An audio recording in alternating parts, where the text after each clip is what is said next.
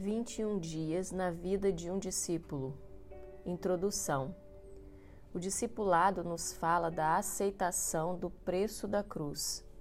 É interessante vermos que Jesus pegou homens comuns, analfabetos, sem formação religiosa alguma, e passou a esses homens todo o seu ministério, sua unção e sua autoridade. Jesus passou o seu manto, é importante entendermos que ele não deixou por herança o ministério para a multidão, somente os discípulos receberam um ministério. No Velho Testamento, vemos que a formação do ministério profético era realizada através de um vínculo de discipulado, no qual o discípulo servia e tinha uma vida em comum com o profeta, a quem estava ligado. A palavra diz que Eliseu deitava a água nas mãos de Elias. Em 2 Reis 3,11, vemos que Eliseu havia se disposto a se submeter, a seguir e a servir Elias. Abdicou de viver independentemente para ter vínculos com ele. É importante vermos que quando Elias foi arrebatado, o seu manto, que representava toda a sua unção, o seu poder, o seu ministério profético, reconhecido nacionalmente, foi passado apenas para Eliseu, que era o seu único discípulo. Da mesma forma, é necessário entender que antes de alguém ser enviado para um lugar ou liberado para ocupar uma função qualquer na igreja, ou estar à frente de qualquer obra, como líder, como obreiro ou como pastor, é necessário que sejam estabelecidos fortes vínculos de discipulado muitos têm priorizado o ir em prejuízo do ser, o realizar a obra de Deus em vez de enfatizar a necessidade de vida, de formação do caráter de Cristo como condição para isso. Antes de dar qualquer coisa para alguém fazer, precisamos aprovar essa pessoa através de vínculos de discipulado, em confiança, em amor e em sujeição.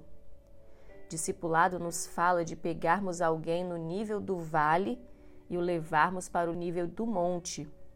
Fala-nos de ensinar e praticarmos juntos as disciplinas espirituais, corrigindo os princípios de vida errados enraizados em sua alma, as heranças familiares, as formas erradas de responder às falácias do diabo e etc.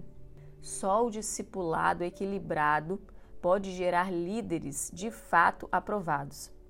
Todavia, é importante ressaltarmos que não podemos levar alguém além de onde nós mesmos já chegamos.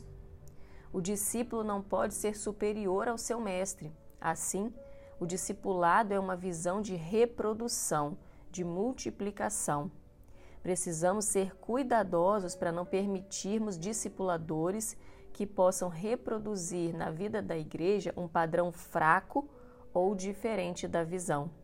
Discipulado é uma questão de apropriação. No relacionamento de discipulado, o discipulador vai plantar a palavra, vai instruir nos princípios de Deus, vai armar, vai equipar, vai adestrar, vai tornar o discípulo íntimo das armas, torná-lo perigoso espiritualmente contra as trevas e então vai enviá-lo. Não são programas que vão instruir discípulos. A palavra diz que é o Espírito Santo que gera crescimento em nós. Na carta aos Filipenses, lemos que aquele que em vós começou a boa obra há de aperfeiçoá-la. Assim, quando oramos pedindo a Deus que nos forme ele responde nos levando a situações que irão nos quebrar e moldar. Devemos responder positivamente nessas situações de tratamento.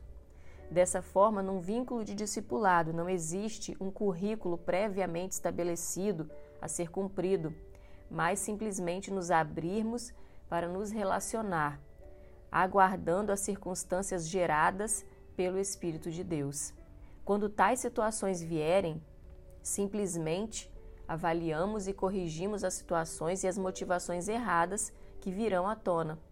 Deus certamente criará circunstâncias de correção, de disciplina, que, pelo mover do Espírito, vão gerar um crescer de fé em fé, de glória em glória.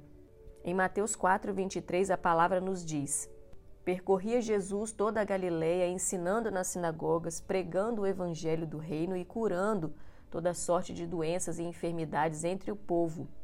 O aspecto de ensino a um público é apenas uma das formas de ensino usadas por Jesus. Essa forma de instruir traz resultados, mas não é completa. Jesus era também um professor, mas investiu mais no discipulado. Uma grande perda é nos prendermos exclusivamente ao ensino da sala de aula. Basicamente, só existem professores em nossas igrejas. Precisamos desesperadamente de discipuladores. Finalmente, no final do Evangelho de Mateus, fechando seu ministério, Jesus orienta a igreja a ir e fazer discípulos, ensinando-os a guardar a palavra. Ele não disse ensine-os a entender, mas ensine-os a guardar.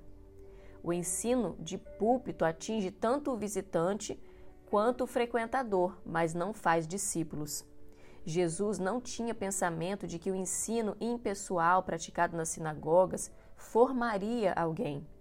O que levou vidas a serem semelhantes a ele foi um vínculo sólido e profundo de discipulado.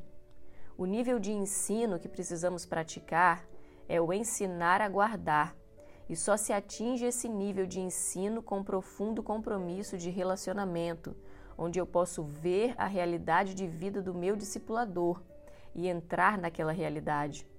Precisamos entender com clareza isso. Discipulados são vínculos formados em Deus, vínculos que implicam em decisão, custos a serem pagos e um objetivo a ser cumprido.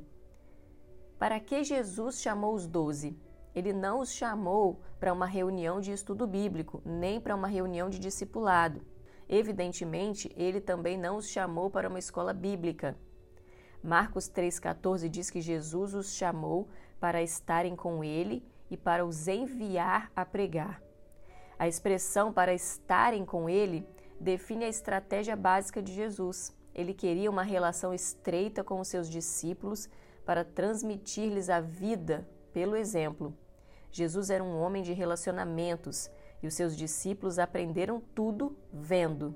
Os discípulos viam como Jesus se relacionava com os pobres, o que dizia para os ricos, como tratava os enfermos, como respondia aos hipócritas, como expulsava os demônios, o que fazia quando estava cansado, como reagia a uma tempestade no mar, como tratava as prostitutas, como reagia às mentiras e às calúnias, como amava Israel, como orava ao Pai, quando ria, quando chorava, quando esbravejava e derrubava mesas, quando era preso e até como morreu.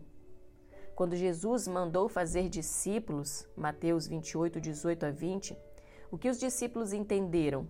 O que passou pela mente deles quando ouviram a ordem de Jesus? Certamente para eles era como se Jesus estivesse dizendo: O que eu fiz com vocês, façam com outros. Essa comissão incluía pregar a muitos como Jesus pregou, mas essencialmente se referia a relações de discipulado. Isso não é um método a mais, é a prática de Jesus. É o que sustenta, edifica e ajusta ao corpo cada membro. Assim ninguém fica só, todos têm um pai e uma mãe espiritual. Em 2 Timóteo 2,2, vemos que Paulo fala de várias gerações de discípulos. Esse texto mostra como essas relações de discipulado prosseguem para a formação de vários níveis de ministérios. É nesse desenvolvimento que vão surgir líderes de célula, discipuladores e até pastores.